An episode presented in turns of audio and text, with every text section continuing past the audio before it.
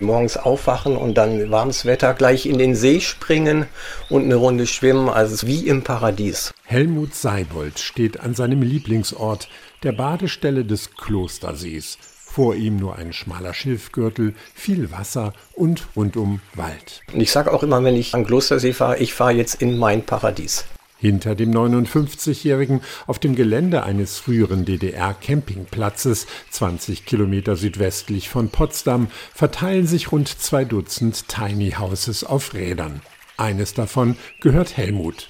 Und es ist wirklich ziemlich tiny, gerade sechseinhalb Meter lang und zweieinhalb breit und ganz aus Holz. An der Stirnseite führen drei Stufen hinauf zur überdachten Eingangstür. So, Haus da sind wir. Da haben wir also vorne quasi den Wohnbereich, eine Couch und hier einen Fernseher. Wir haben einen Kühlschrank, Dunstabzugsauge, noch einen Pizzaofen zusätzlich. Über der Küche und dem Badezimmer mit Toilette, Dusche und Waschbecken befindet sich der Schlafbereich. In der Treppe nach oben sind Schrankfächer untergebracht, jeder Millimeter wird genutzt. Alles in allem hat der Geschäftsführer eines ambulanten Pflegedienstes 37.000 Euro für sein Minihaus aus rumänischer Produktion bezahlt. Qualitativ hochwertige Objekte können aber auch locker das Dreifache kosten. Seit einem Jahr lebt Helmut am Klostersee nun quasi zur Probe. Er baut sein eigenes Gemüse an, hat eine Bienenweide angelegt und erzeugt Solarstrom.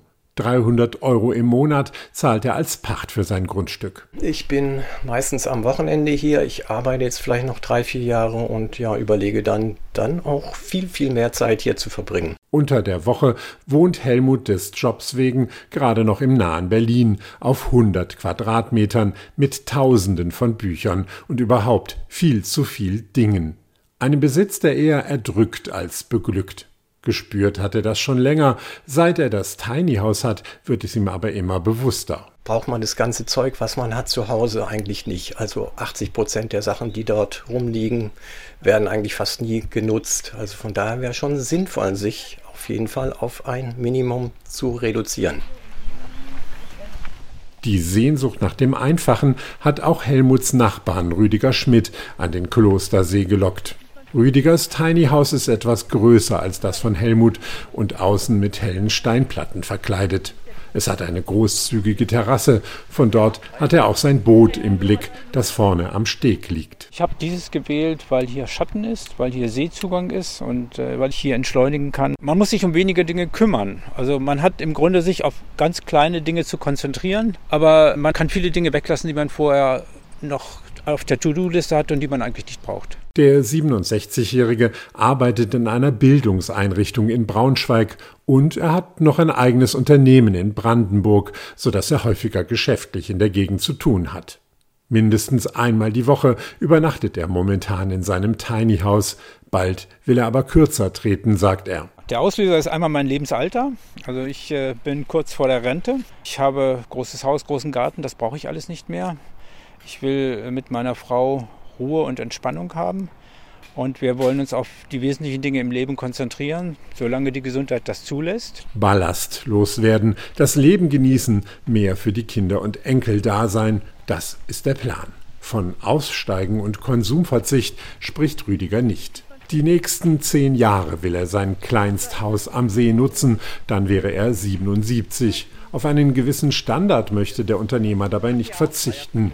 Muss er auch nicht. Alle Häuser in der Siedlung haben einen ordentlichen Wasser- und Stromanschluss und schnelles Internet. Niemand hantiert hier mit Frischwassertank und Komposttoilette. Ich gestehe ein, dass ich einen gewissen Luxus auch brauche, auch mit wenigen Quadratmetern. Meine Frau ist auch nicht immer jemand, die ist 70, die noch zelten möchte gerne. Die möchte auch einen gewissen Komfort haben. Und das fängt im Sanitärbereich in der Regel an. Hier hat man eben eine Dusche, man ja. hat ein Bad, es ist alles relativ modern. In Rüdigers Mikrohaus gibt es obendrein einen Induktionsherd und sogar eine Fußbodenheizung.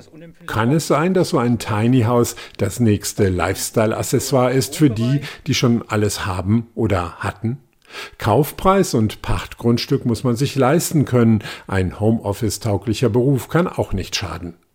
Rüdiger stellt mir Dörte Kamp vor. Die Beamtin aus dem nahen Potsdam vermietet ihre winzig Herberge als Ferienrefugium an gestresste Großstädter. Wir leben in so einer großen Luxuswelt, dass eben genau dieses Wir kehren zurück zur Einfachheit dass das eben der große Luxus dabei ist. So unterschiedlich ihre Wege ins Tiny House waren, wie befreiend das minimalistische Leben sein kann, davon können alle Siedler am Klostersee Geschichten erzählen. Man ist eben ruckzuck durch mit ich mähe mal den Rasen drumherum und putz mal schnell die Fenster, anders als beim Eigenheim. So schärft das Wohnen auf kleiner bis winziger Fläche das Bewusstsein für das, was im Leben wirklich von Bedeutung ist. Und manchmal braucht es zum Glück nicht viel mehr als einen perfekten Abend an einem See in Brandenburg. Wenn die Sonne untergeht, ist es am schönsten, wenn die Mücken weg sind in der Stunde und danach ist es wunderschön. Ist auch ruhig dann. Das genießen wir dann auch. Wir lassen viele Abende hier so auch ausklingen bei untergehender Sonne.